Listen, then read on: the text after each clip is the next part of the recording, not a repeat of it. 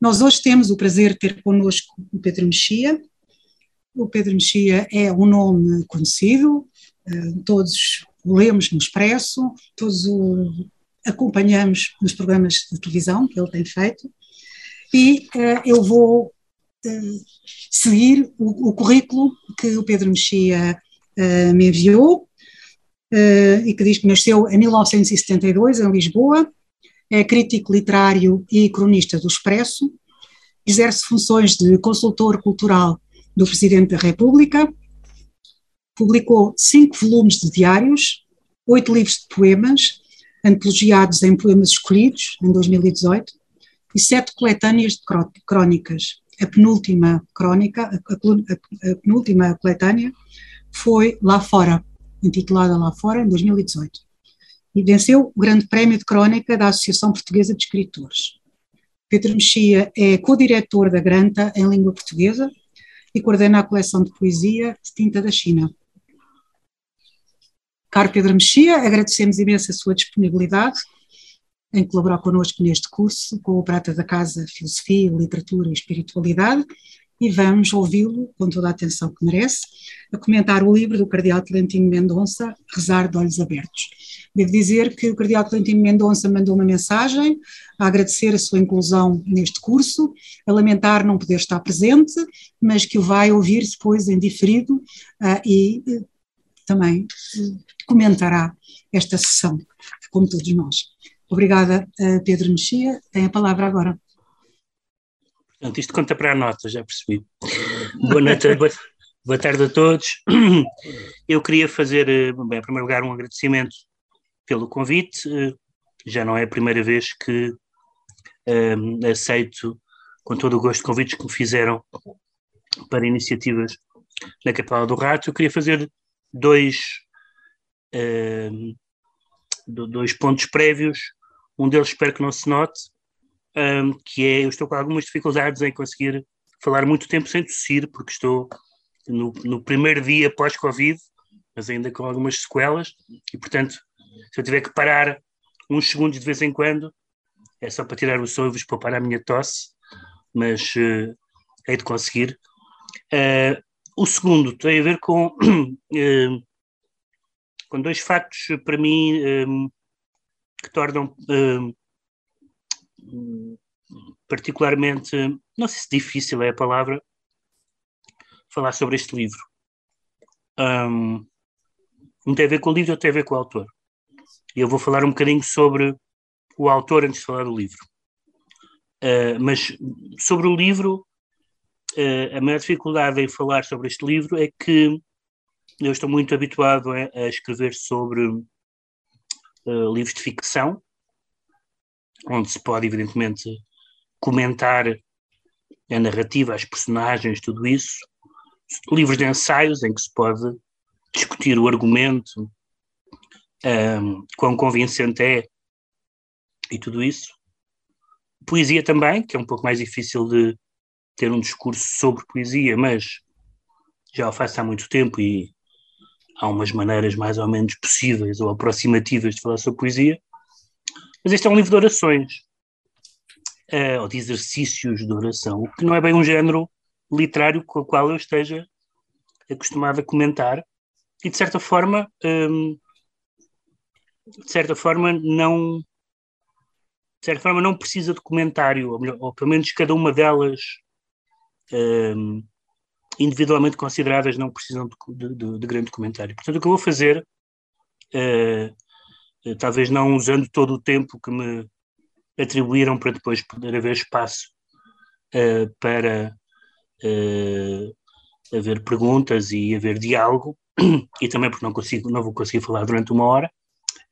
Um, uh, queria talvez dizer-vos duas coisas prévias, como, como dizia há pouco, sobre o livro, sobre outros livros, mas também sobre o autor, ou seja, eu, um, ser-me-á muito difícil para mim, uh, mesmo não estando o autor agora a ver-me, só me vai ver em diferido, mas uh, ser-me-á muito difícil para mim dizer uh, o cardeal Dom José Clementino Mendonça, visto que eu o conheço há 30 anos.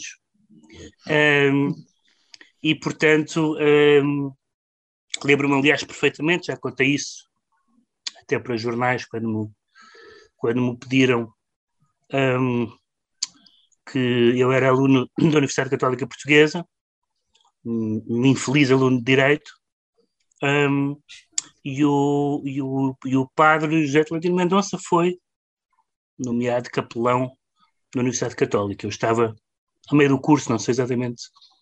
Uh, e a capelania já tinha alguma atividade, eu até participava em algumas atividades da capelania, uh, na altura com o padre Robson, que tanto sei estava ou no Parque das Nações, ou coisa do género, recentemente, não sei bem. Alguém me falou nisso, um padre brasileiro, uh, simpaticíssimo e também muito dinâmico.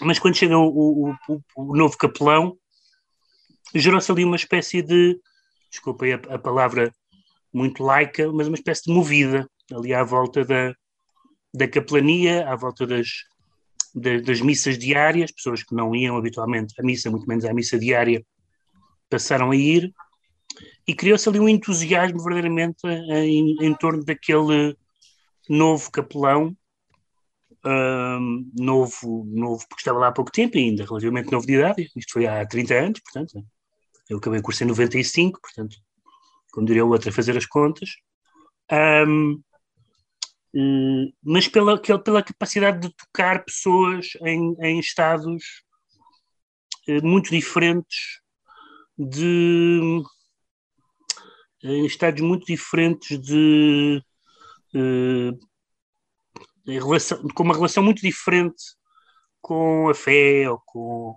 a igreja ou com o que quisermos chamar, já para não falar com a missa e com o ritual e com tudo isso. E, e, e todos eles, e talvez, não vou dizer particularmente os que estavam, eh, digamos assim, afastados ou tinham uma relação mais complicada, mas certamente esses, lembro-me que eh, tiveram um tipo de reações que todos nós estamos habituados a ouvir em relação à figura pública do José Atlantino Mendonça, que é pessoas a dizerem ah, eu não costumo, eu não costumo ligar nada a estas coisas, é este tipo, é este tipo de discurso, é este tipo de assuntos, é este tipo de linguagem, ou simplesmente a padres, e no entanto, esta pessoa, este discurso, esta linguagem cativa-me. E eu comecei a ver isso, já havia pessoas que eu tinham visto antes, uh, mas eu comecei a ver isso há 30 anos na Universidade Católica e tive a oportunidade de dizer uh, nessa, num depoimento que dei para um, um, jornal aqui há uns tempos que uma piada que, que corria entre alguns, uh, algumas das pessoas que frequentavam ali a capelania e dado o entusiasmo que ele conseguiu gerar ali há muito pouco tempo, um, uh, eh, havia uma espécie de piada entre nós que era, dizia, um, este homem qualquer dia vai a Papa. Era uma coisa que se dizia. Digamos que, digamos que já se deram uns passos nesse sentido nas últimas décadas. Na altura era uma piada de jovens universitários, mas se ser Papa fosse uma carreira, que felizmente não é, diria que está, que está bem encaminhado. Isto só para, no fundo, explicar a minha relação com, com o Tolentino, como, como, eu sempre, como sempre o chamei. Um, aliás, desde que ele é cardeal, perguntei-lhe devidamente como é que eu devia tratar, e ele disse que devia tratar como, como tratava antes, pelo menos, pelo menos em privado. Neste caso não, não, não é em privado, mas, mas vou falar de coisas que têm a ver com a nossa, com algumas afinidades. Nós, uh, eu conheci-o ao mesmo tempo como eu, eu, conheci as suas duas facetas ao mesmo tempo, isto é, conheci-o uh, como uh, capelão da Católica mas já o conhecia como poeta, já conhecia o livro que ele tinha publicado na Madeira, o livro de poemas que ele tinha publicado na Madeira. Um, já tinha a noção de que era um poeta, um dos poetas mais relevantes que seria, ou já, ou já era um dos poetas mais relevantes da, da minha geração, por assim dizer. Ele é um pouco mais velho do que eu, mas somos da mesma geração. E, e, e portanto, nunca me fez nenhuma impressão aquilo que faz impressão a muitas pessoas dessa, dessa coexistência entre o padre e o poeta. Aliás, não só não me faz, não, não só não me fez nenhuma, não me causou nunca nenhum ruído porque conhecia as duas facetas ao mesmo tempo, como me parece que quem se dá um poeta para ser padre? É, francamente, tenho um, bocadinho essa ideia, é, porque é preciso uma, um, como este livro de que vamos falar hoje eh, amplamente exemplifica, é preciso uma concepção francamente poética do mundo. Podemos chamar, e chamamos-lhe naturalmente, uma concepção religiosa do mundo, mas a concepção religiosa do mundo é uma concepção poética do mundo, na medida em que, desde logo, a Bíblia, um, entre os vários géneros literários que inclui, uh, como coleção de livros, inclui vários géneros poéticos. Uh, e, portanto, a Bíblia é uma uh, é também um livro é também um livro poético e também exige, digamos assim, uma leitura que é a leitura que nós que nos exige um livro de poemas em alguns momentos. Não em todos os livros, há códigos de leitura muito diferentes para vários livros da Bíblia. E parece-me que, em alguns momentos, há alguns equívocos na história da, da Igreja, se é que posso dizer assim uma frase tão genérica, eh, tem a ver com, a, com as leituras de cada um destes géneros literários que a Bíblia inclui, eh, lidos com o protocolo de leitura errado. Ou seja, não se lê um poema como se lê um ensaio. E quem ler um poema como ler um ensaio eh, vai transler o poema. Vai, por exemplo, achar que o poema, que o poema é eh, uma argumentação ou que, ou que, ou que é uma ou que um poema transmite as opiniões do autor, seja, seja sobre o que for. E, em alguns casos, eh, isso é, foi, tão, foi, foi tão notório. No caso do, da obra do José Tontino Mendonça é tão notório que eu, devo dizer, me fez particularmente impressão. Eu trago aqui alguns dos, dos livros dele, mas tanto quanto, o, tanto quanto o, o primeiro livro de poemas, fez muitíssima impressão uh, este pequeno ensaio de 94, portanto foi, andava eu na faculdade justamente, que se chama A Estratégia do Desejo, que foi publicado na Cotovia, e que é um livro, eh, diria eu, absolutamente fundamental para compreender eh, a abordagem do José Clementino Mendonça a esta interseção entre o sagrado e o profano. Uh, este é um, é um ensaio, um ensaio curto, depois há uma segunda edição um pouco mais longa, mas, mas curta também, é um ensaio sobre o Cântico dos Cânticos. Uh, e o Cântico dos Cânticos, como todos sabem, que é um poema, naturalmente, é um, é um, enfim, é um epitalâmio, portanto é um poema nupcial, é um, é um poema um, sobre um casal, mas é um poema uh, com uma. É um poema, digamos assim, num certo sentido, uh, comparável a muitos outros poemas da antiguidade em termos de linguagem, em termos de uh, discurso, de imagens, mas é um livro que pode, pode ser e foi historicamente inquietante na Bíblia. É uma grande, como, como, como sabem, uma das grandes discussões ao longo dos tempos, incluindo na própria Igreja, certamente em muitos leitores, é o que é que este livro faz aqui. Porque é um livro realmente muito diferente de tudo o resto e, na, e na relação com o amor com o amor humano e com o amor não apenas espiritual mas físico e carnal e erótico muito diferente. Uh, como, as, como outras pessoas podem ter perguntado sobre outros livros o que é que faz isto aqui? É perfeitamente possível que uma pessoa que tenha uma noção do que é o cristianismo leia o Eclesiastes e pergunte o que é que faz isto aqui o Eclesiastes é um livro tão nihilista que não parece. Depois, evidentemente, há outras pistas e outras leituras que justificam. E então, uma das. Uh, e já vão ver porque é que eu faço este prólogo tão longo.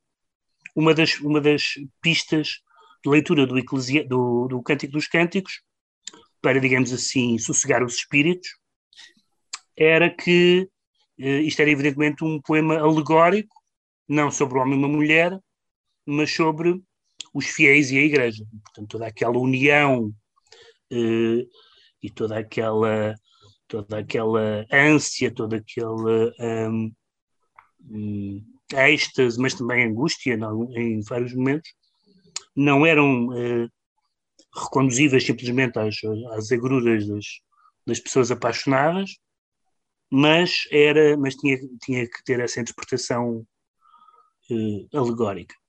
E é evidente que as interpretações alegóricas são admissíveis, as interpretações uh, alegóricas na Bíblia são até geralmente aconselháveis, diria eu, mas é quase impossível negar o facto disto ser um livro, ser um poema uh, claramente, claramente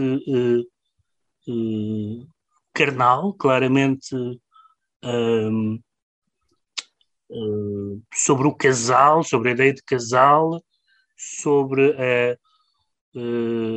sendo um poema sendo, sendo um poema de elogio uh, ao amor e à beleza é também um poema de extremamente angustiante em relação à, à separação ou em relação à, à visão dos outros sobre o casal. uh, e tudo isso e o que o livro do José António Mendonça faz que se chama As Estratégias do Desejo é tenta e logo aí isso me chamou a atenção ele tenta, uh, e, cita baseantes, aliás, noutros autores, há naturalmente longa, extensa bibliografia sobre o Cântico dos Cânticos, o que ele faz é que, em vez de dizer que de dizer como é tradicional na história da Igreja, por exemplo, em relação à poesia uh, dos místicos, por exemplo, à poesia mística espanhola, do São João da Cruz ou da Santa Teresa d'Ávila, a literatura mística espanhola, se for lida por uma pessoa que não saiba quem são o contexto daqueles poemas, uh, dirá que são poemas eróticos, porque realmente a linguagem é uma linguagem erótica. Ao ponto de São João da Cruz ter dito de uma forma muito interessante, embora um pouco arriscada para aquela altura, ele diz que, que ele utiliza, ele não utiliza a palavra erótica, não sei qual é exatamente a palavra que ele utiliza, mas que, que ele utiliza a imagem do amor do amor erótico porque eh, para nós entendermos a, a, digamos assim o êxtase e a perfeição de Deus é a única linguagem que nós temos, não temos outra. É aquilo, na nossa linguagem é aquilo, mas não, é, não quer dizer que sejam poemas eróticos. Ele, ao mesmo tempo que se defende da acusação, entre aspas, eh, agrava o seu caso, não é? No sentido em que diz que eu utilizei esta linguagem porque isto é o, é o mais perto do divino que nós estamos, o que é uma estratégia de defesa curiosa.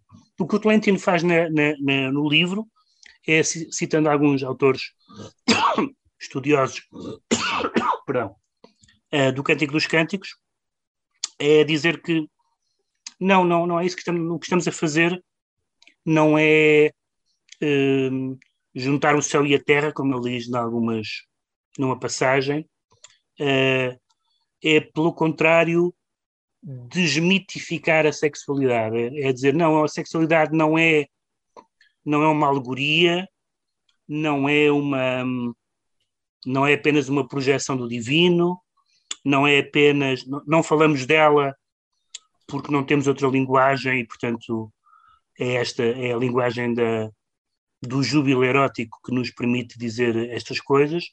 Não, ele uh, reivindica a centralidade da, da experiência humana entre um homem e uma mulher, uh, que uh, biblicamente nascem como casal, que biblicamente são, como toda a criação, objeto do maior elogio, que é o elogio de Deus dizer e Deus viu que tudo era bom.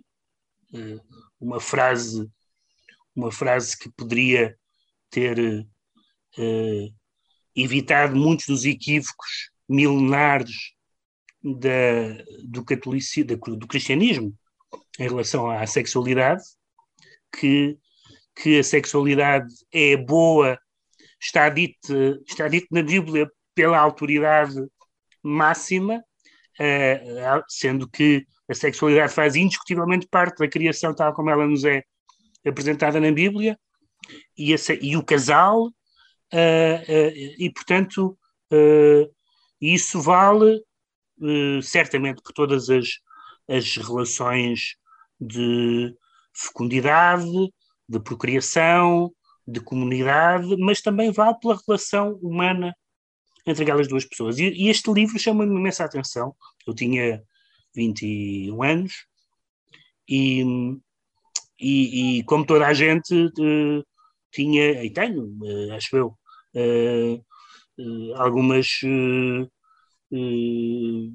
alguns dilemas quanto à maneira tendencialmente cadastral com que o cristianismo tende a tratar a, a sexualidade, como se fosse uma coisa que tivesse que vir toldada por uma suspeita de uma de uma qualquer sombra. E este livro foi muito importante para mim, tal como a tradução que depois o Tolentino faz também para a cotofia do próprio Cântico dos Cânticos. Porquê é que eu, porquê é que eu fiz este discurso? Porque isto é importante para, digamos, as estratégias. Estratégias dá uma palavra um pouco, uma palavra que sugere uma premeditação talvez excessiva, mas para a abordagem com que o José Tolentino Mendonça tem uh, a todos os assuntos dos quais ele se ocupa, uh, e na verdade são muitos, mas de uma perspectiva cristã. E basta pensar, vou só aqui muito brevemente não falar deles, mas mostrar dois ou três livros.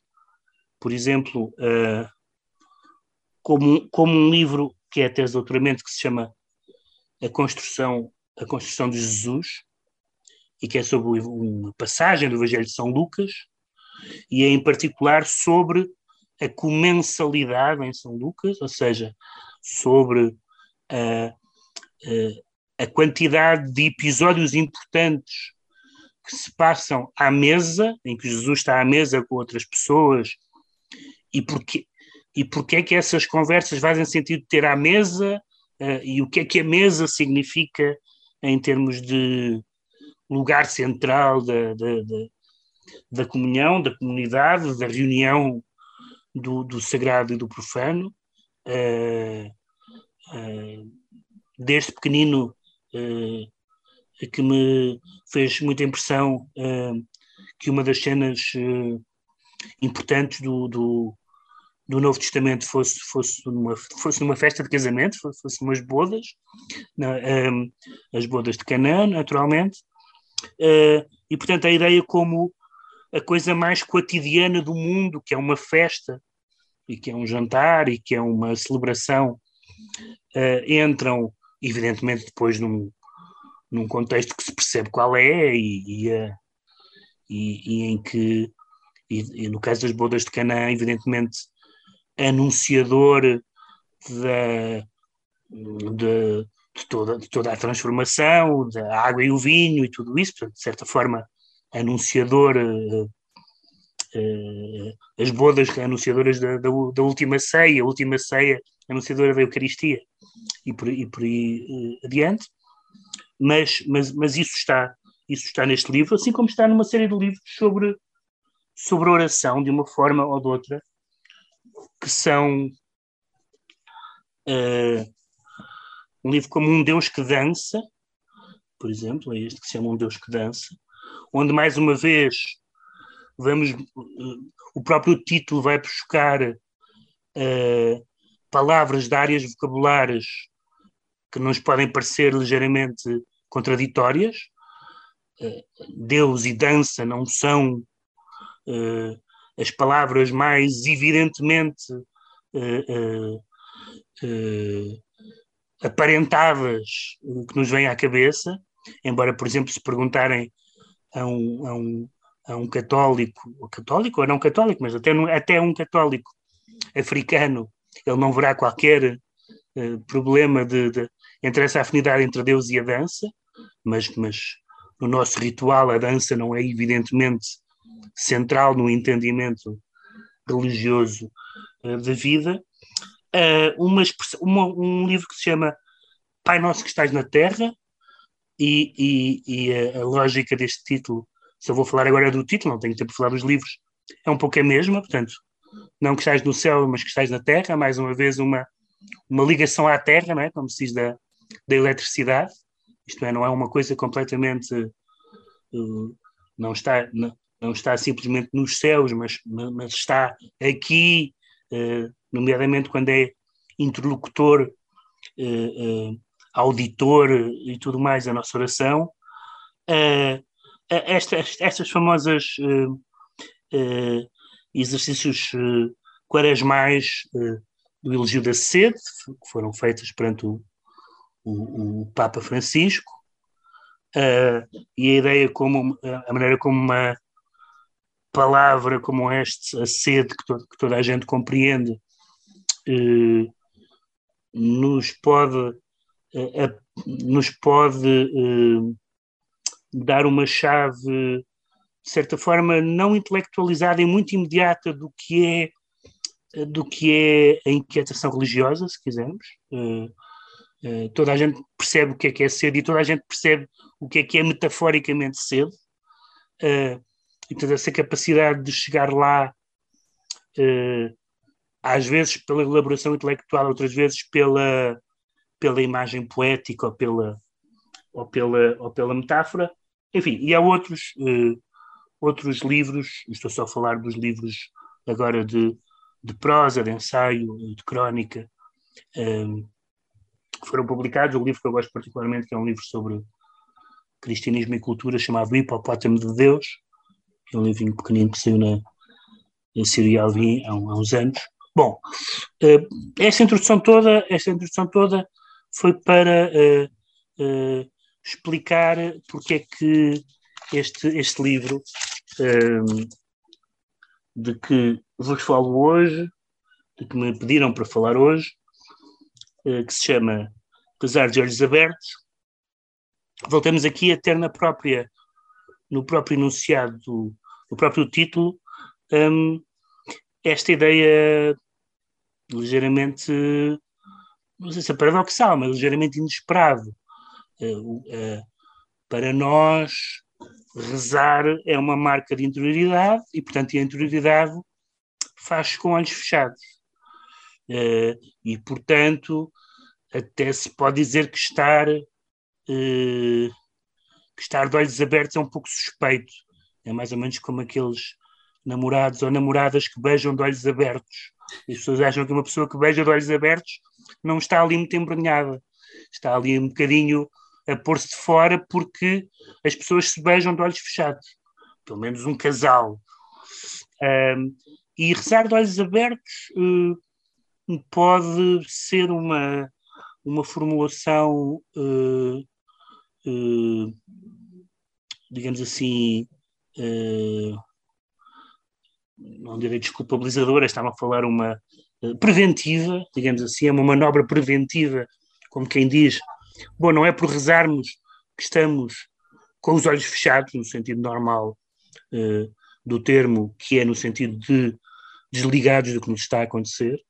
Uh, uma das uh, facetas importantes neste livro, como aliás noutras, noutros, é que a oração é ao mesmo tempo uma atividade individual e comunitária, por um lado, e por outro lado é uma atividade, hum, desculpa a expressão um pouco patusca, mas é uma, é uma atividade multimédia, digamos assim. Ou seja, uma das coisas que nós vemos aqui nestas abordagens à religião, à oração, é que temos a oração como a oração vocal, temos a oração silenciosa, temos a oração acompanhada de uma gestualidade, temos uma, uma oração integrada em ritos comunitários e, portanto, ora, não há uma oração, não há, não há uma oração. Temos a oração, temos as orações que estão, que nos são passadas pela tradição, que vêm nos livros, uh, e temos, como neste livro, uma oração feita por um autor contemporâneo e que escreve uma oração, que é uma coisa que, à partida, pode pode parecer um pouco, um pouco estranho, não é? Nós tendemos a pensar nas, nas orações como um, formas seculares, formas ancestrais, não é? uh, uh, começando, começando evidentemente, não começando no Pai Nosso, mas com uma centralidade na tradição cristã do Pai Nosso, por ser a oração que o Senhor nos ensinou, como, como, como dizemos. E, portanto, essa, esse, esse aspecto é muito importante. Vou falar-vos de quatro uh, facetas que eu acho que este livro não tem muito sentido estar a, a, a digamos, a ler ou a comentar, a não ser numa, num, num caso, estas orações em particular, mas vou, eu tentei aqui agrupar as minhas ideias de leitura em quatro uh, e vou tentar uh, ser uh, coerente, embora a minha letra não propicie a coerência, mas vou tentar lê-la e decifrá-la.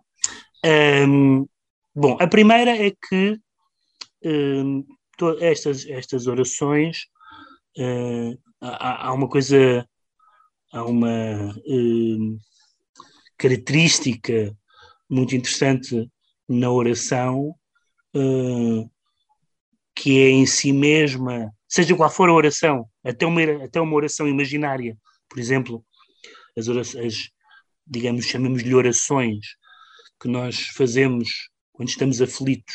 É? Sabemos que, bem ou mal, a aflição é um lugar clássico da oração.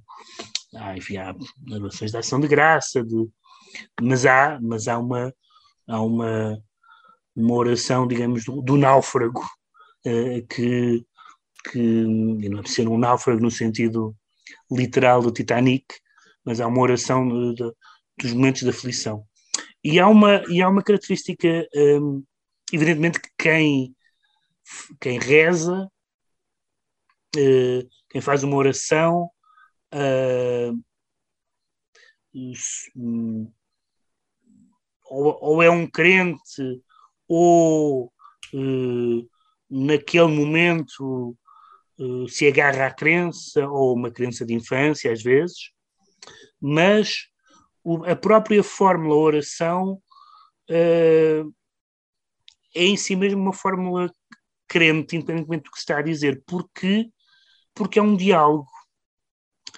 Ora bem, se, se, eu tenho, se eu tenho um diálogo com Deus, uh, a partir do momento em que eu tenho um diálogo com Deus, eu estou a acreditar em Deus só pelo facto de rezar. Senão, sou um maluquinho se, se, se, se, se uma pessoa que fala para uh, alguém que não existe uh, é uma pessoa desequilibrada. A, a, crença que, em que estas orações, como tantas, nos dizem ou começam Senhor isto, Senhor aquilo, dai-nos isto, concedei-nos aquilo, escutai, essas, essas uh, fórmulas, que são as fórmulas clássicas e canónicas, que são as fórmulas dos salmos e tudo isso, são fórmulas de um diálogo, são fórmulas que pressupõem que está alguém a ouvir.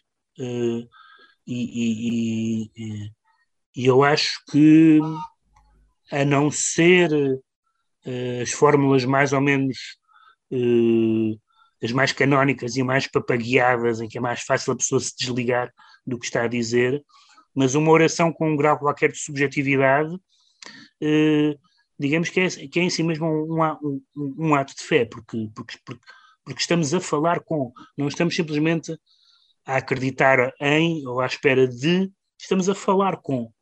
E isso entronca numa ideia que é bizarra para muitas para muitas religiões, uh, para não falar de pessoas não religiosas, mas bizarra para muitas religiões, que é uma ideia, embora esta expressão tenha que ser usada com alguma cautela, mas uma certa ideia de um Deus pessoal.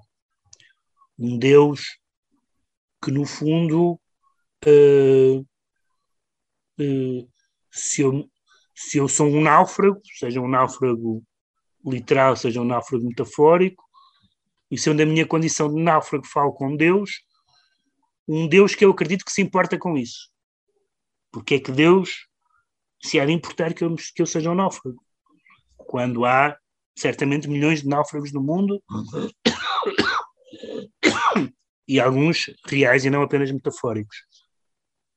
E, portanto, é um ato de confiança e é quase uma, como diria o Pascal, é já uma espécie de uma aposta.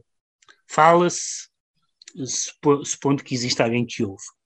Isso está muito presente, evidentemente que está particularmente presente em alguém que é, que é um sacerdote, mas, eh, mas como estas orações são, são orações para serem transmitidas e usadas pelas pessoas, aliás, muitas delas nasceram, como é explicado no livro, justamente nesse contexto, faz com que todas as pessoas, seja qual for a sua origem, a sua situação sacerdotal ou laical ou fervorosa ou ambígua, hum, tomem o, o ato de oração em si como um ato de fé, como um ato de diálogo com alguém que há de estar, há, há de estar a ouvir. Uh, no pior dos casos, uh, os mais duvidosos desse, dentre esses podem achar uh, vai estar a ouvir, não, mas não vai fazer nada. Uh, há uns tempos eu mandei um, um e-mail, não a Deus, mas mandei um e-mail a uma pessoa que me responde, tinha uma, tinha uma resposta automática que dizia o seguinte: uh, Eu leio todos os mails, mas só respondo a alguns. E eu fiquei muito inquieto com aquela mensagem, porque uh, é mais simpático do que não dizer nada, mas fica-se culpado, uh, a pessoa sente-se culpada se não tiver resposta. Porque não, eu, eu escrevi-lhe isto, ele leu, portanto, ele está lá e leu, mas o que eu lhe disse é tão irrelevante que ele não, não se deu ao trabalho de dizer nada. E eu imagino isso muito como uma, como uma nossa relação com a oração enquanto petição, que é eh, eu mandei esta mensagem eu até acredito que alguém leu do outro lado, mas não vai dizer nada, porque, e além do mais, no caso da oração, uh, o que quer dizer dizer, o que quer significar dizer, não sabemos bem o que é. Uma pessoa a quem mandamos um mail pode nos responder a um mail. O que é Deus respondendo a uma oração?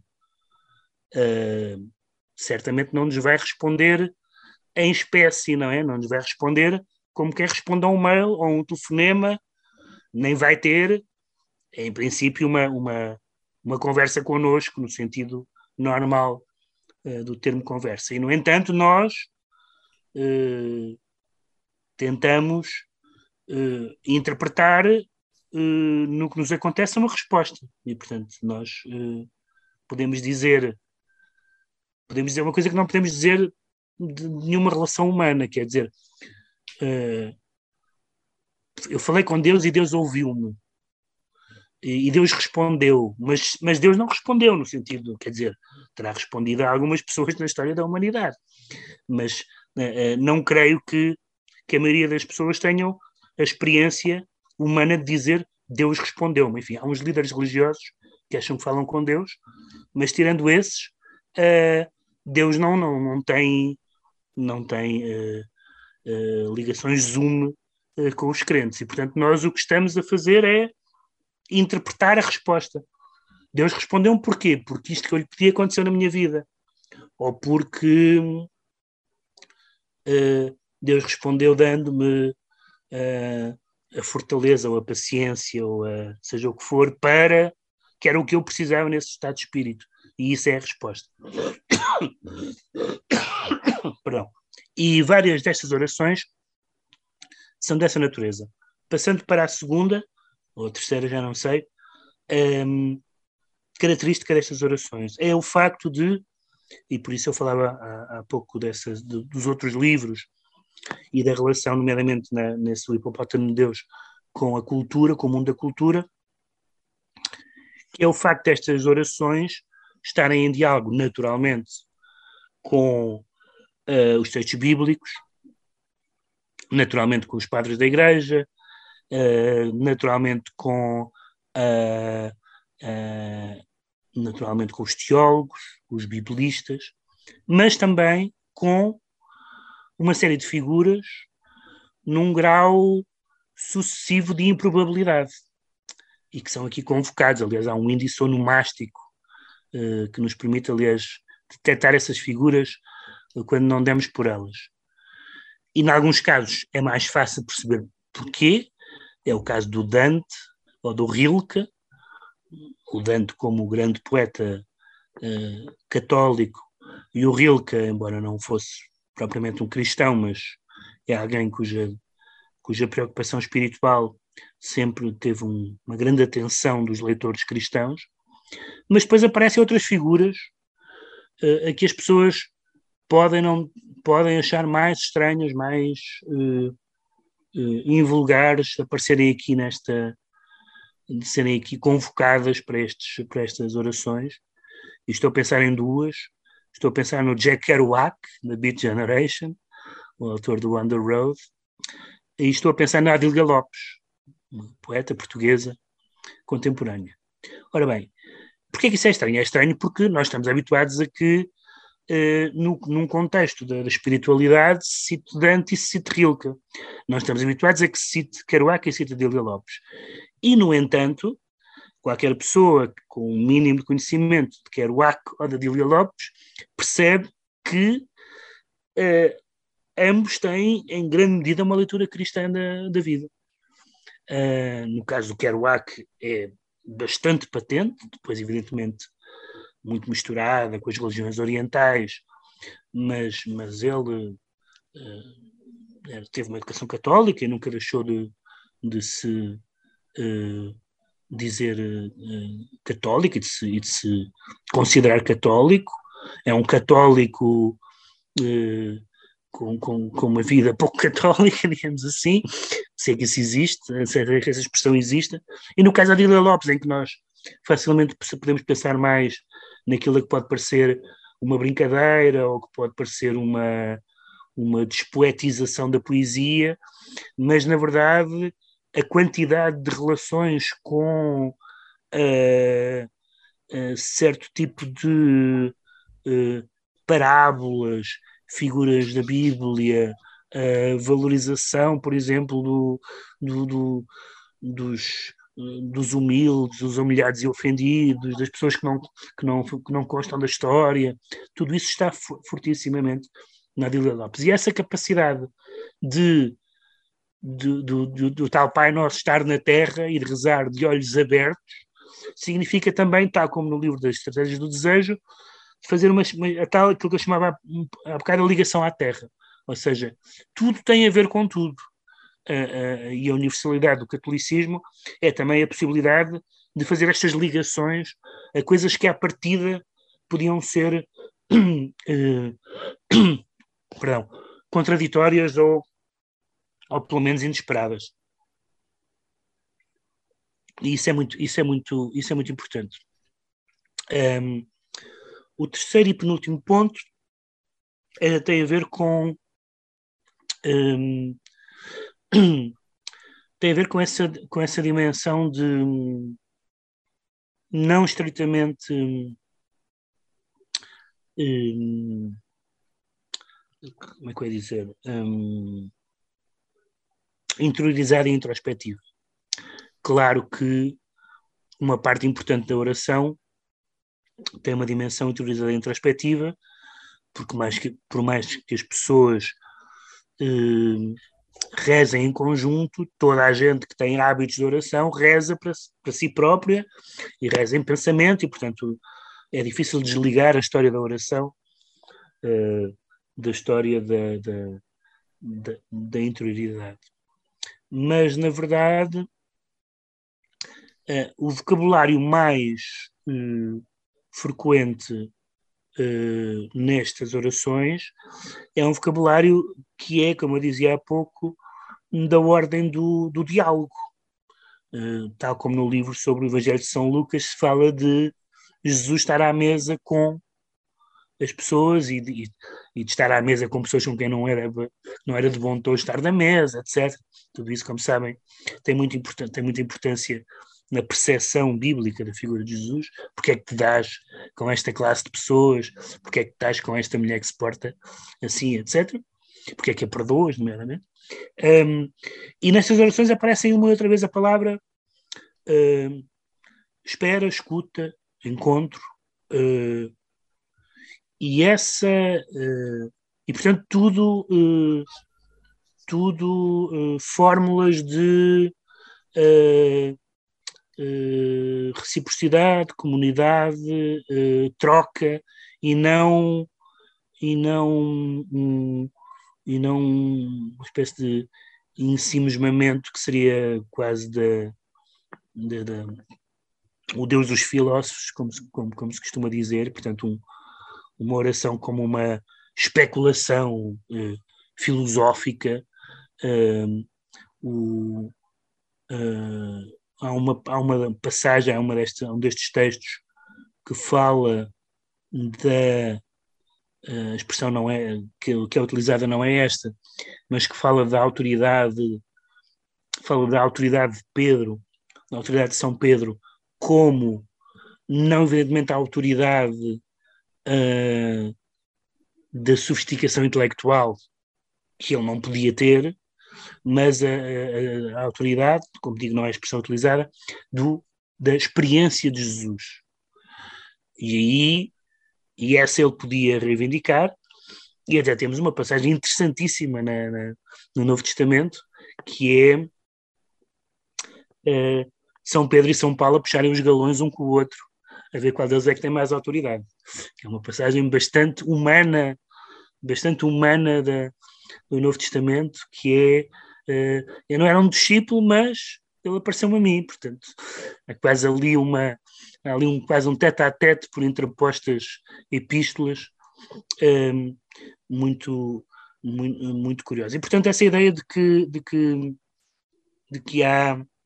Hum, de, de, de, que rezar também é uma, é uma experiência e uma experiência humana. Um dos autores que o Lentino cita no livro é um livro, é um livro do Gonçalo Tavares, do Gonçalo Tavares, uh, que também não é uma, um nome evidente neste contexto, mas tem um livro chamar uh, Aprender a Rezar na Era da Técnica.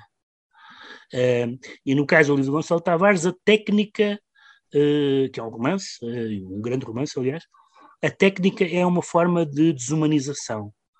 E rezar seria uma forma de humanização, seria uma forma de experiência humana. E então, uma dessas orações, um destes textos, vai buscar essa ideia de que uh, uh, a tecnologia e a técnica uh, não são uma experiência, embora hoje em dia as pessoas estão entretidas com tecnologias como se isso fossem experiências, mas a experiência é uma experiência humana, é uma experiência entre, entre duas pessoas. Sendo que, e esta é a última nota, e porque falei, porque tenho estar a falar da, da interioridade, uh, que é uh, os, as uh, lacunas, os enigmas e os, e os vazios. Porquê que isso é muito importante? Isso é muito importante porque praticamente, enfim, praticamente todos, não, não tenho maneira de dizer isto com alguma fiabilidade, mas muitas vezes em autobiografias uh, espirituais, digamos assim, nós deparamos-nos com uh, uh, figuras, e algumas figuras importantes da história da Igreja, profundamente frustradas com a oração. A dizer que aquilo não lhes. Daquelas, parecem-lhes palavras, aquilo não lhes, não lhes soa nada, sentem que estão numa espécie de vazio. Aliás, um dos textos deste livro chama-se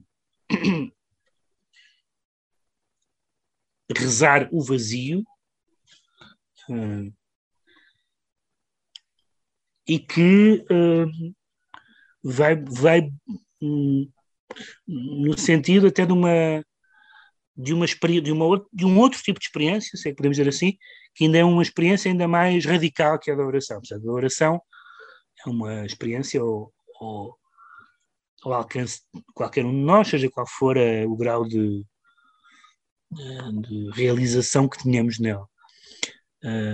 Mas é uma experiência muito particular, que é a experiência dos místicos, como sabem, tem toda uma, tem toda uma, uma linhagem, não só no cristianismo, não só no, no catolicismo, bem, e não só no cristianismo também, mas evidentemente no caso do, do, do catolicismo muito importante, já falei da Santa Teresa e do, e do São João da Cruz, e que é uma experiência da, da, noite escura da alma, para utilizar a famosa expressão, a ideia de que mesmo os santos e mesmo os místicos uh, têm momentos em que se veem no, no puro vazio, no, no, puro não significado, um pouco como, como aquela passagem que o em que o São Tomás de Aquino diz que, que, que teve um sonho em que um anjo lhe dizia que tudo o que ele tinha escrito era palha seca. Estamos a falar simplesmente do maior monumento da história intelectual do cristianismo e o São, o São Tomás de Aquino foi levado a, a, crer que aquilo era palha seca, não valia, não não tem interesse nenhum. Uh, uh, e evidentemente há uma razão pela qual não vou dizer que pela qual ele sonhou isso, mas pela uma razão pela qual ele diz que sonhou isso, e há, e há uma interpretação, não vamos agora por aí, mas é, esta passagem diz assim, só vou ler uma, parte, ensina-nos, Senhor, a rezar este vazio, o vazio trazido por um medo que não conhecíamos e que parece agora o inclino da nossa alma, o vazio dos espaços confinados, o vazio da vida de repente em suspenso, o vazio das horas que quem está sozinho conta de forma diferente, o vazio das incertezas que se amontoam e das quais ainda não falamos, o vazio dos olhos que vemos sofrer e o vazio dos mundos que sofrem sem que nós os vejamos. E aqui uh, o vazio é apenas o vazio das vidas, é o vazio, o vazio das nossas vidas e das vidas dos outros. Mas há um certo sentido, e eu poderia continuar a ler e ler outras, mas não, não, não, não temos tempo, uh, em que esse vazio é o próprio vazio, de certa forma, de, de quem está dentro no, da oração. Foi como se, a partir de certo momento, uh, a oração fosse uma, uma, um, uma piscina da qual se perde pé. Há um momento em que já perdemos o pé. Uh, e, e, então a pessoa não sabe se vai afogar, uh, e, e, essa, e essa capacidade de não de não uh, uh, elidir, de não rasurar essa dimensão de um certo, uma certa angústia, de um certo desespero, uh, é importante porque, digamos, a, o reverso da medalha de uma de um rezar de olhos abertos ou de um Pai Nosso que estás na terra, seja o que for, é, digamos assim, converter em termos meramente humanos uma experiência como a experiência da fé que não é meramente humana, porque, porque, porque joga com tudo aquilo que não é de todo humano, joga com categorias que não fazem parte da nossa vida, as categorias como o infinito, o espírito, isso não faz parte da nossa vida, não, não a famosa expressão da, do, do, do médico não encontrava a alma na ponta do bisturi, porque a alma não está na ponta do bisturi, nunca estará. E, portanto, uh, um, essa capacidade de perceber que há uh, momentos em que em, em, que, em, que a, em que a fé e a dúvida também significa estarmos, significa perdermos o pé, significa não termos linguagem para isso, significa duvidarmos daquilo em que acreditamos. Uh, uh, há um filme do que eu gosto muito do Robert Bresson chamado Pickpocket, um cineasta católico, e ele uh, está a falar de uma das personagens em voz off. Uh, está a própria personagem, ele, a própria personagem diz que já não lembro qual é o tempo, mas, mas, mas diz que depois de uma determinada experiência acreditou em Deus durante cinco minutos. E ele comenta: pouca gente acreditou durante tanto tempo em Deus como eu. Uh, e, é, e é uma frase muito flagrante porque uh, porque acreditar em Deus não é, não, é, não é dizer que se acredita em Deus. Dizer que se acredita em Deus não é uma experiência, é uma, é uma resposta ao Instituto Nacional de Estatística. Uh, uh, a capacidade de acreditar em Deus, no sentido minimamente forte, a capacidade de acreditar, se calhar é incompatível com 24 horas, com um alerta e com uma intensidade das 24 horas por dia, e, daí, e daí essa frase.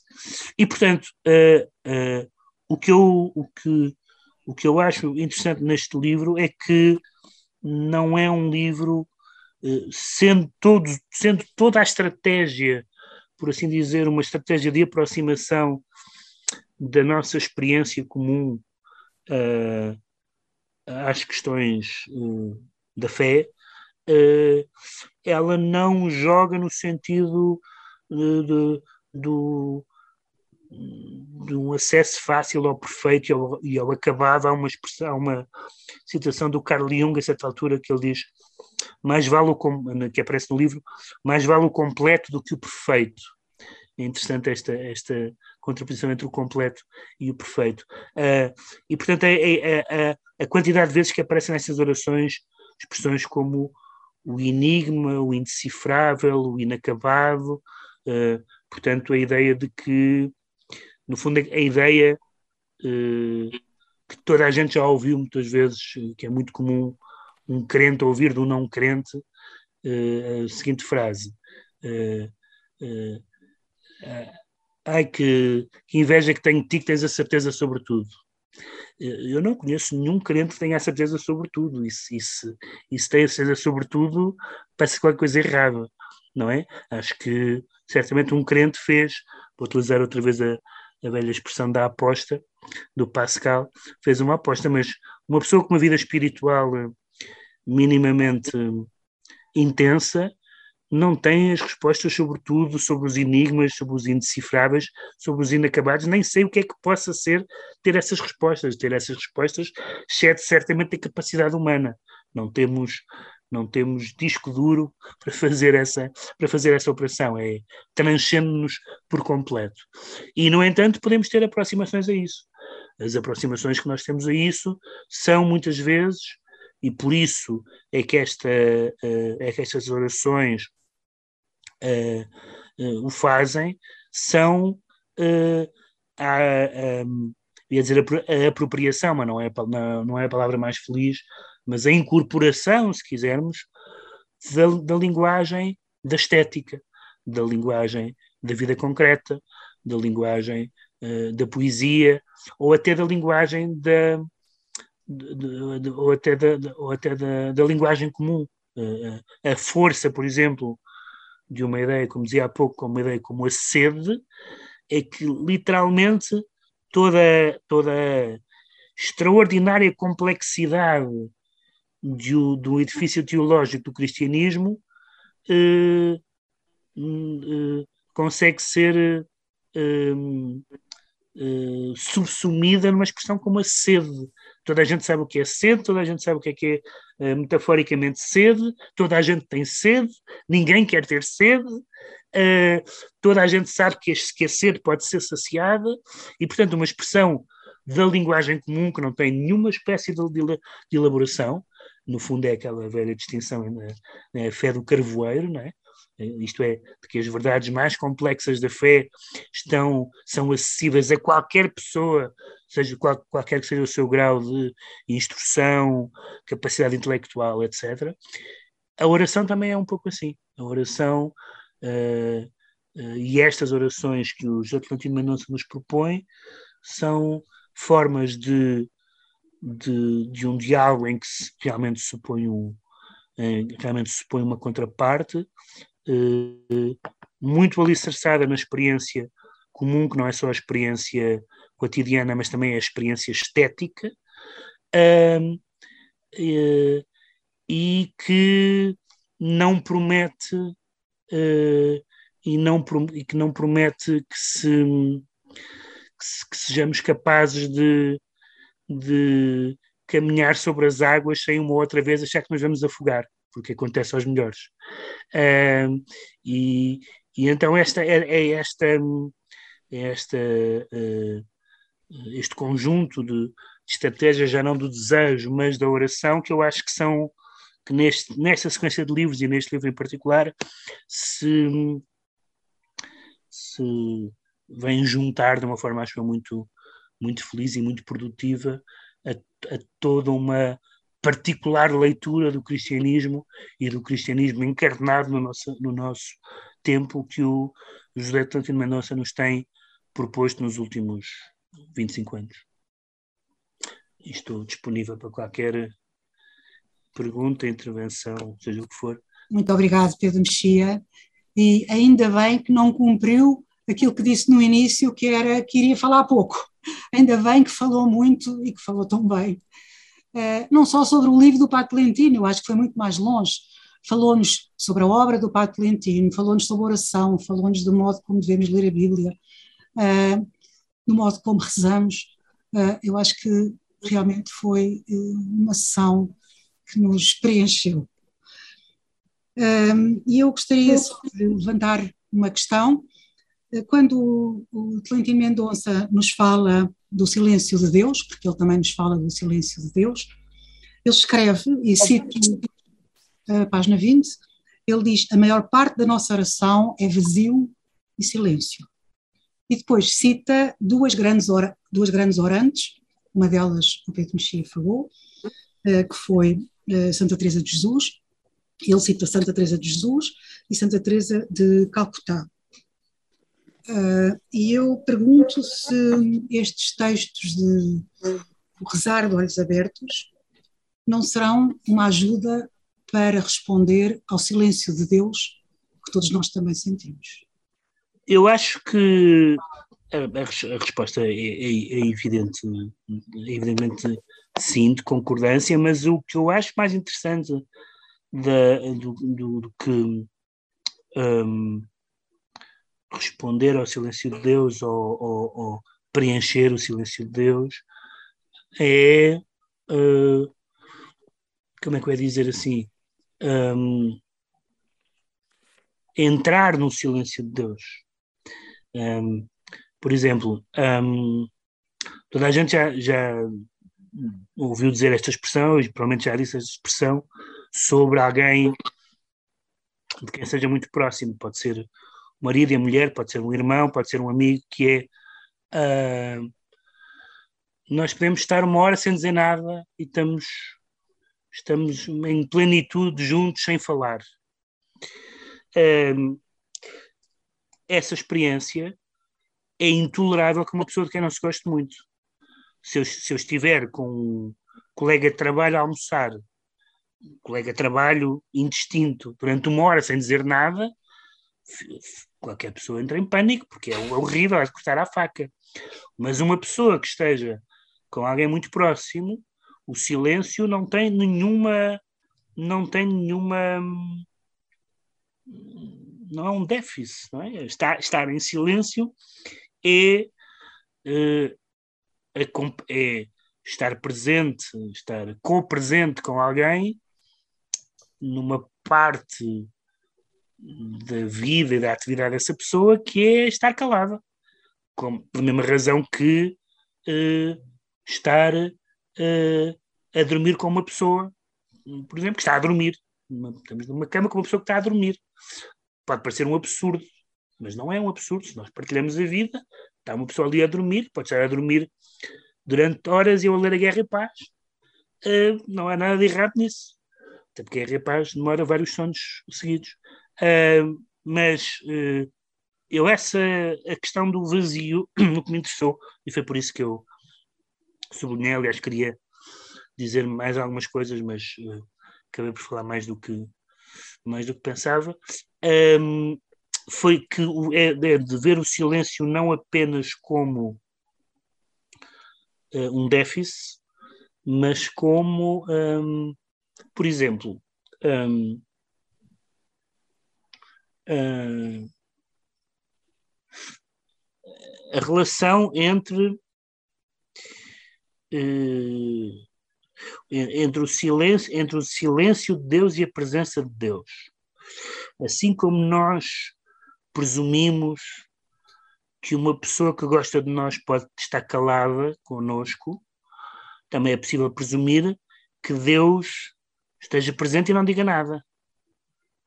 Não há razão nenhuma para, para supor que porque Deus não diz nada, o que quer que Deus quer, o que quer que signifique Deus dizer-nos alguma coisa, como disse há bocado, não é, não é provavelmente no sentido de, de ouvir uma voz uh, do, do além, mas um, se, se, uh, se aquilo que nós, isso também é outra, uma coisa que eu há bocado não disse e tinha uma nota sobre isso, que é importante, embora não, há, não era sobre nenhuma das orações em concreto. De certa forma, nós podíamos achar que para um crente uh, rezar seria uma coisa absolutamente redundante, porque rezar poderia ser, por exemplo, podemos ver rezar como informar Deus de alguma coisa. Ora, a noção de informar Deus de alguma coisa não faz sentido nenhum. Uh, ninguém, ninguém reza de, de, dizer Senhor, embora não saibas isto que me aconteceu, porque não, não tiveste cá esta semana, portanto, uh, não, sempre que estamos a rezar, estamos a ser redundantes. Estamos sempre a ser redundantes, não há novidade nenhuma, estamos simplesmente uh, consigo imaginar, estou agora aqui a ser um, anedoticamente antropomórfico, mas uh, consigo imaginar Deus a pensar, não ver como é que tu vais, como é que vais safar a contar esta história. Uh, mas não estamos, não há informação. Não estamos, ao contrário de todos os nossos diálogos, na oração não há informação nenhuma. Não vamos dizer absolutamente nada que, que podemos, podemos é, por exemplo, uh, isso seria um, um estudo interessante, se calhar alguém já o fez, saber se as pessoas mentem na oração. Seria, seria interessante saber se existe a categoria de mentira. Uh, é muito estúpido se uma pessoa mentir na oração. É, é, é, pior que mentir à PJ, é, é, muito, é muito disparatado. Mas, uh, mas, mas, mas há esse lado de, de, de, de que eu estava a dizer, se Deus não, não responde, mas está presente. Se Deus está presente e nos ouve, isso devia chegar de certa maneira, quer dizer, é, se Deus não nos diz eh, Deus não nos diz nada, um, bom, uh, como é que sabes que não disse nada? Uh, como é que sabes que não te diz nada? No fundo, a culpa, a culpa, é, a culpa é de quem ouviu mal. É culpa de quem ouviu mal. Há aquela velha história de, de um crítico de, de uma troca de argumentos entre um, um dramaturgo inglês e um crítico de teatro inglês, em que o crítico escreveu uma, uma, um texto muito negativo sobre uma peça de teatro, e depois encontrou o autor, e o autor queixou-se de ter sido maltratado no jornal, e o, e o crítico disse: Sabe, é que eu gosto de peças de teatro que se entendam. E o dramaturgo disse: Pois, eu gosto de críticos que entendam as peças. e, portanto, há. Uh, o, digamos, achar que nós falamos, mas não fomos ouvidos, ou melhor, não, não houve resposta, um, parece, parece mais uma autoacusação do que uma do que uma acusação, seja, não fomos não, se, se, se, se, a não ser que as pessoas não à espera de uma resposta vocal, se a resposta é aquilo que nós estamos habituados a, a reconhecer na tradição cristã como um sinal de Deus, então se calhar foi por falta de atenção. Ou então, ou então Deus não quer saber, também é essa hipótese. Deus criou isto porque não tinha nada que fazer e, e nada disto faz sentido. Estamos aqui, Deus diverte-se e não intervém e não tem, e não tem. Mas como essa hipótese é é ainda mais absurda do que, do, do que o ateísmo puro e duro, um, não estou a ver a utilidade dela. E, portanto, eu acho que, que é, um, que é um, um silêncio não. É um silêncio que não tem que ter a negatividade do silêncio. Claro que para as pessoas tem, para, para essas pessoas que falam da, da noite escura da alma, para as pessoas que querem eh, decidir uma coisa fundamental, sei lá, imagino coisas como, como a vocação, ou, por exemplo, uh, um assunto mais, mais uh, escuro, uh, as pessoas que querem, que, que lutam com tentações particularmente terríveis e com, com, com pulsões particularmente terríveis e que pedem ajuda para que consiga ultrapassar. E, imagino que para essas pessoas seja particularmente terrível a noção de que ninguém as ouve. Uh, eh, mas o que é certo é que há pessoas que. Eu costumo sempre dizer isto. Há, eu ouvi uh, histórias que não é adoração, é, é, é muito para além da oração. Eu conheço histórias de pessoas que se converteram e a história que as pessoas, a história de conversão que as pessoas contam é uma história que não, que eu diria que não converte ninguém. São coisas de uma extraordinária banalidade. Não, não, não é nada, não é sarça ardente, não é o, o avião que ia cair e depois não caiu. Não, são uma, uma coisinha qualquer que, que, que lhes fez sentido e que uh, há um caso famoso do, do, do foi quem? Eu, é não sei se é o Paulo Claudel, é um dos grandes poetas católicos, se bem que é o Claudel, que diz que se converteu a ler o Rambo. Eu desafio alguém que se converta a ler o Rambo. O Rambo é um poeta magnífico, mas para converter. Pode-se converter, ouvir o António Variações, mas, mas não, é, não é a experiência mais evidente. Uh, e por isso. Uh, e era isso, estou-me a estender um bocadinho. Desculpem, há mais outras pessoas inscritas. Eh, eu vou ser breve, até porque o Pedro Mexia me roubou todas as perguntas que eu tinha pensado e com isso o felicito enormemente.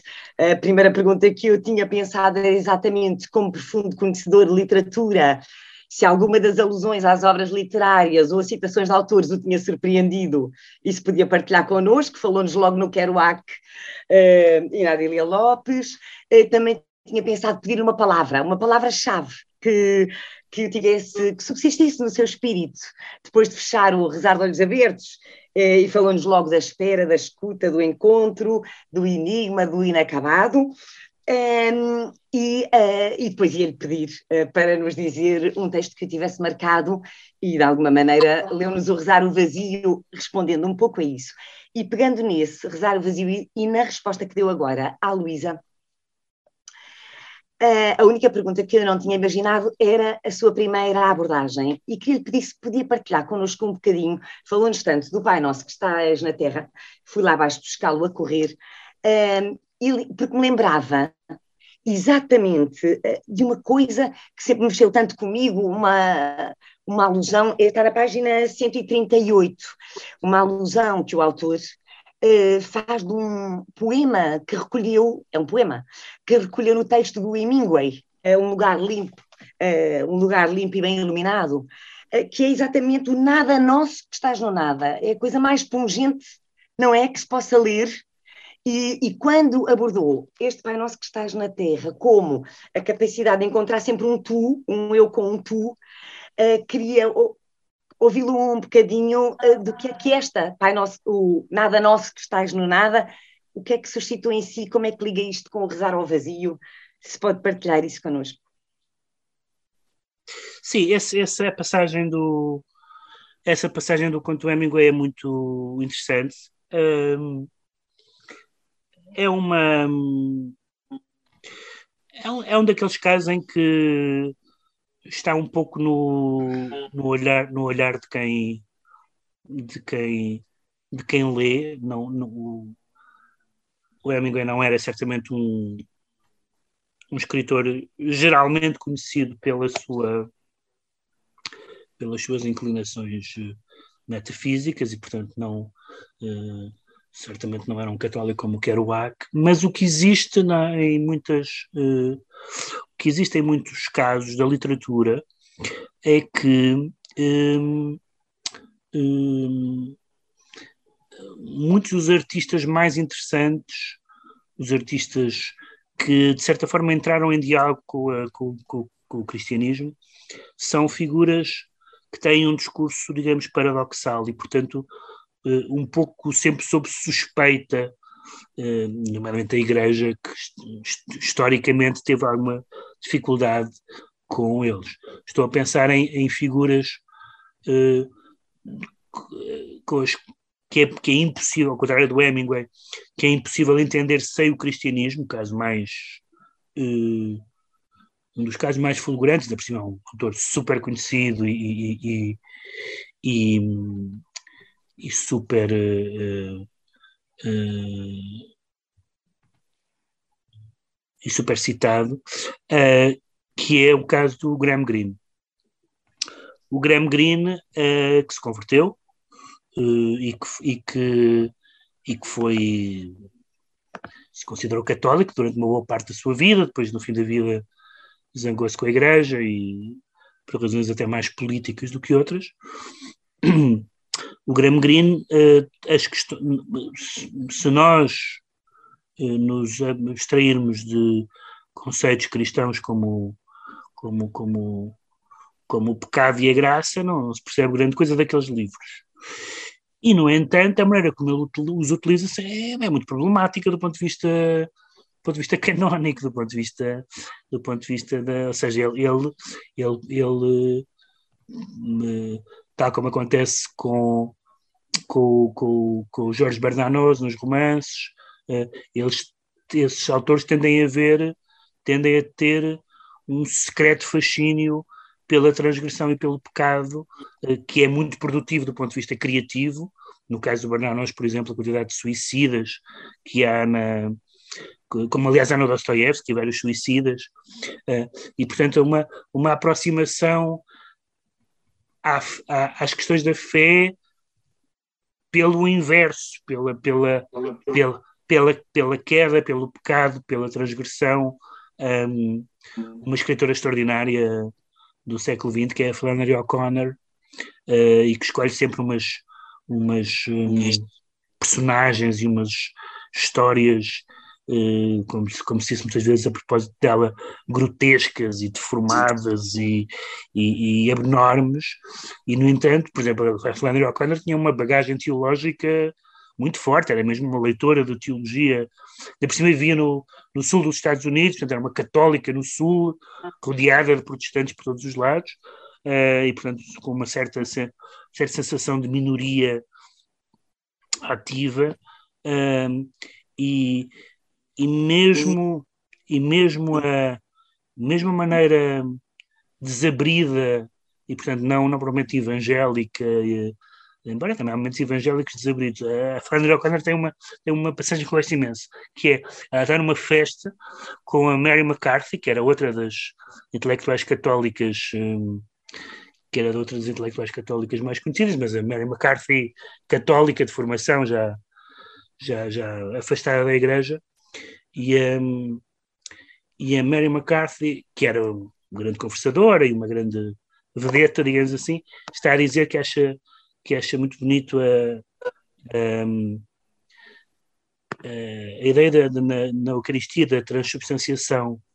Uh, e ela diz: é uma metáfora muito bonita.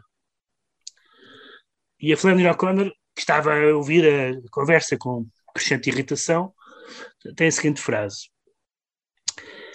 Uh, if it's a metaphor, to hell with it.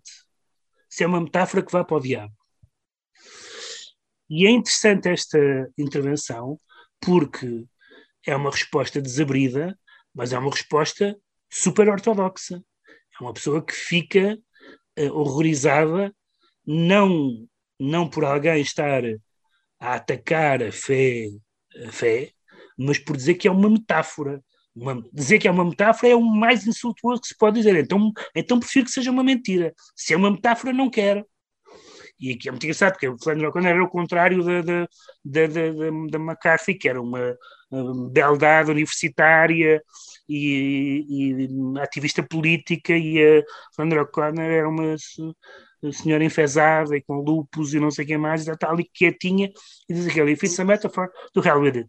E portanto há uma, série, há uma certa capacidade de, eh, de, de, de da tradição ocidental, e outras também, certamente, eh, eh, os escritores que mais foram tocados pelo imaginário religioso, quer na sua vida privada, quer na sua vida como artistas, usarem isso de uma forma que nós achamos que é problemática, que nem sempre reconhecemos e pode ser, eh, podem ser estes casos, mas podem ser no, noutros extremos, pode ser o Pasolini e pode ser outros, ou seja, pessoas que nós, que nós vemos que têm um, uma relação muito forte com o cristianismo.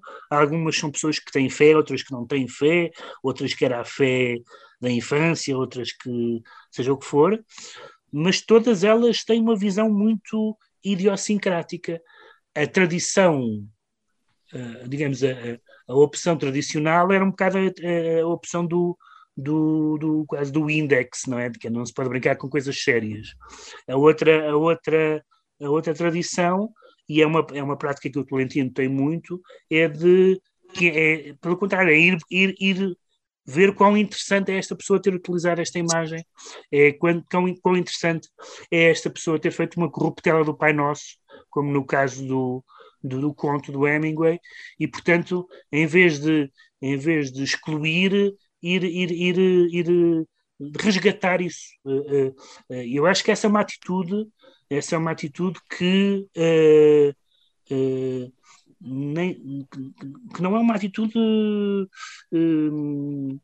tão comum quanto isso na, na, na algumas, algumas exceções, mas é uma, é uma atitude que não que, que é tão que é tão pouco vulgar que a própria que a própria os próprios artistas muitas vezes se sentem interpelados quando alguém lhes reconhece essas eu sei de casos por exemplo de pessoas que ganharam o prémio uh, o prémio Padre Manuel Antunes da Pastoral da, da Cultura uh, que ninguém identifica com o cristianismo mas que são, que são evidentemente marcadas pelo cristianismo e que elas próprias ficaram, aqui o Tolentino teve ligado muitos anos, e que elas próprias ficaram muito contentes, ah, finalmente alguém reparou que isto era importante para mim, uh, porque as pessoas estão à espera de coisas mais epidermicamente devotas e, e, e, isso em geral a arte devota quer dizer, há grande arte devota noutros séculos, mas hoje em dia fazer arte devota é quase impossível que não seja uma espécie de menino da lágrima.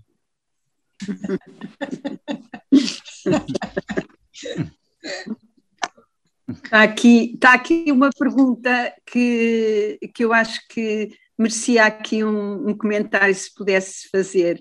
Uh, vê aqui afinidades entre este livro e os poemas para rezar de, do Michel Quast? Não conheço o livro. Pronto, é também um livro de orações e é feito uh, noutra época, mas uhum. foi o Jorge Guerra que fez, pôs esta questão. Não, não conheço. É Generation Gap mesmo. Noutra guerra estamos a falar há 40 anos, ou 50, 60. Ora bem, eh, se não houver mais nenhuma, eu ia passar a palavra ao Padre António. Sim se a Luísa autorizar.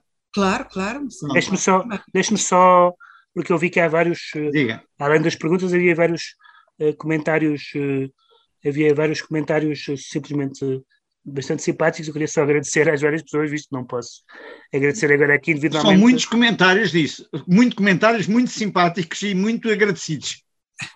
Pronto, eu quero, queria agradecer só conjuntamente, porque vi agora que havia vários e não, e não podia responder a cada um. Muito obrigado. Agora passava a tua palavra ao Padre António. Uh, obrigado. Uh, o meu gosto de estar em, em interagir e pela primeira vez também a, a, dialogar diretamente com o Pedro, com o Pedro Mexia. Boa noite, Pedro. E, uh, Boa noite. Muito obrigado por estar aqui conosco. Muito obrigado. Uma pergunta que não a acolha diretamente como dirigida de uma forma pessoa, pessoal faça dela o que quiser e expande possa expandir-se na sua reflexão. Rezar com os olhos abertos e, curioso, a tradição zen, na sua meditação em estilo de mantra, nunca fecha os olhos. Portanto, o olhar está sempre fixado num ponto concreto da realidade. Ah, a tradição, alguma tradição, inclusive a tradição católica, uh, e o Pedro referiu, uh, concentra-se na oração de uma forma intimista, profundamente subjetiva, de recolhimento, fechando os olhos. O que é que é mais vantajoso? Rezar com os olhos abertos ou com os olhos fechados? Uma pergunta. Uh, e faça dela o que quiser, não tem nada de uhum. pessoal. Uh, a propósito deste contributo ou destes contributos do Tolentino para a literatura, para o diálogo entre fé e cultura, para o diálogo entre crentes e não crentes, eh, este livro eh, e a oração, eh, e a oração, a experiência orante, pode ser um lugar de encontro entre crentes e não crentes. E uma terceira pergunta, e responda como achar, estamos em cima do tempo, faça a gestão do tempo que melhor conveniente for. no seu, na sua análise do cristianismo contemporâneo, na sua inserção, Pedro, na crítica literária, na sua experiência de pessoa ligada à literatura, à poesia, à narrativa, que sugestões é que nos dá para uma linguagem cristã uh, atualizada? Neste tempo em que nós, igrejas, estamos a fazer uma profunda revisão sinodal. Eh, bom, vou tentar responder, obrigado pelas perguntas. Vou tentar responder uh, uh, sinteticamente a todas elas, embora nenhuma delas seja muito fácil de responder. Não, faça uh, delas o que quiser, pois claro. Muito, muito, mas telegraficamente. A, a primeira em relação aos olhos fechados e aos olhos, e aos olhos abertos. Um, eu, por, por, por uh, feitio, sou mais uma pessoa de olhos fechados do que de olhos abertos, isto é, sou mais uma pessoa que tende para a introspeção do que para a comunalidade. Um, não, não pretendo que isso seja uma virtude, pelo contrário, mas é o que é. E, e na verdade, o que eu, o que eu digamos, aquilo em que eu sinto mais. Uh, aquilo em que eu me sinto mais confortado de olhos fechados do que de olhos abertos, e às vezes até de ouvidos fechados do que de ouvidos abertos, é que me parece que um, no espaço público, quer no espaço público intracristão, quer no espaço público tucur, um, os cristãos uh, passam muito tempo a discutir assuntos que não têm interesse nenhum que são completamente laterais, secundários, adjetivos, e, e, e que se deixam cada vez mais aprisionar numa paupérrima dicotomia decalcada da política entre progressistas e conservadores, que é francamente ridícula. Uh, e eu vejo muitas pessoas que eu conheço que são têm uma intervenção ativa na vida cristã, eh, ou a discutirem assuntos que eh, aos quais ligam muito mais do que a Bíblia ligou, um, e todos, todos nós sabemos quais são, uh, uh, também que, que, que, que, se deixam enredar em, em, em, discussões que não são discussões, não são discussões uh, cristãs, mas são discussões políticas, e eu, nesse, nessas alturas, confesso, comodamente fecho os olhos e os ouvidos, porque uh, me parece que há, tanto, há tantos. Uh, há tantos erros, e não é só entre os católicos, é? o que se passou, o que se tem passado com os cristãos nos Estados Unidos nos últimos anos é uma coisa lamentável, não era como os cristãos incorporaram tudo o que é menos cristão no espaço público na última década é uma coisa absolutamente assustadora. Absolutamente assustadora. Um, não respondo diretamente, mas, mas indiretamente. Em relação ao lugar de encontro, uh, a minha experiência, curiosamente, a não ser assim uns, uns, uns daqueles jacobinos mesmo matafrados, é que a maioria das pessoas está. Uh, uh, acolhe bem espaços de encontro. Não sei se a oração é o mais evidente, mas hum, eu sinto que lembro-me aliás quando veio quando veio cá o Papa Bento XVI, houve aquele encontro no CCB com, com, com, com as pessoas da cultura, uhum. e a quantidade de pessoas inesperadas que foram convidadas e a quantidade dessas pessoas inesperadas que aceitaram e que se sentiram uh, tocadas por haver um encontro num, numa, numa, numa base em que eles não estavam à espera que esse encontro se realizasse. Uh, na carta aos artistas, uh, do Papa, etc. Portanto, isso, isso foi muito interessante. E, portanto, eu acho que talvez a oração não seja o, o mais evidente, mas eu acho que há a, a, a, minha. Descobri isso duas ou três vezes na minha vida e não tinha muita noção disso. Acho que há mais uh, homens de boa vontade do que se julga. Um, a terceira é sobre a, a linguagem cristã uh, e a atualidade. Eu vou aqui uh, só fazer uma separação entre duas, dois sentidos da palavra linguagem.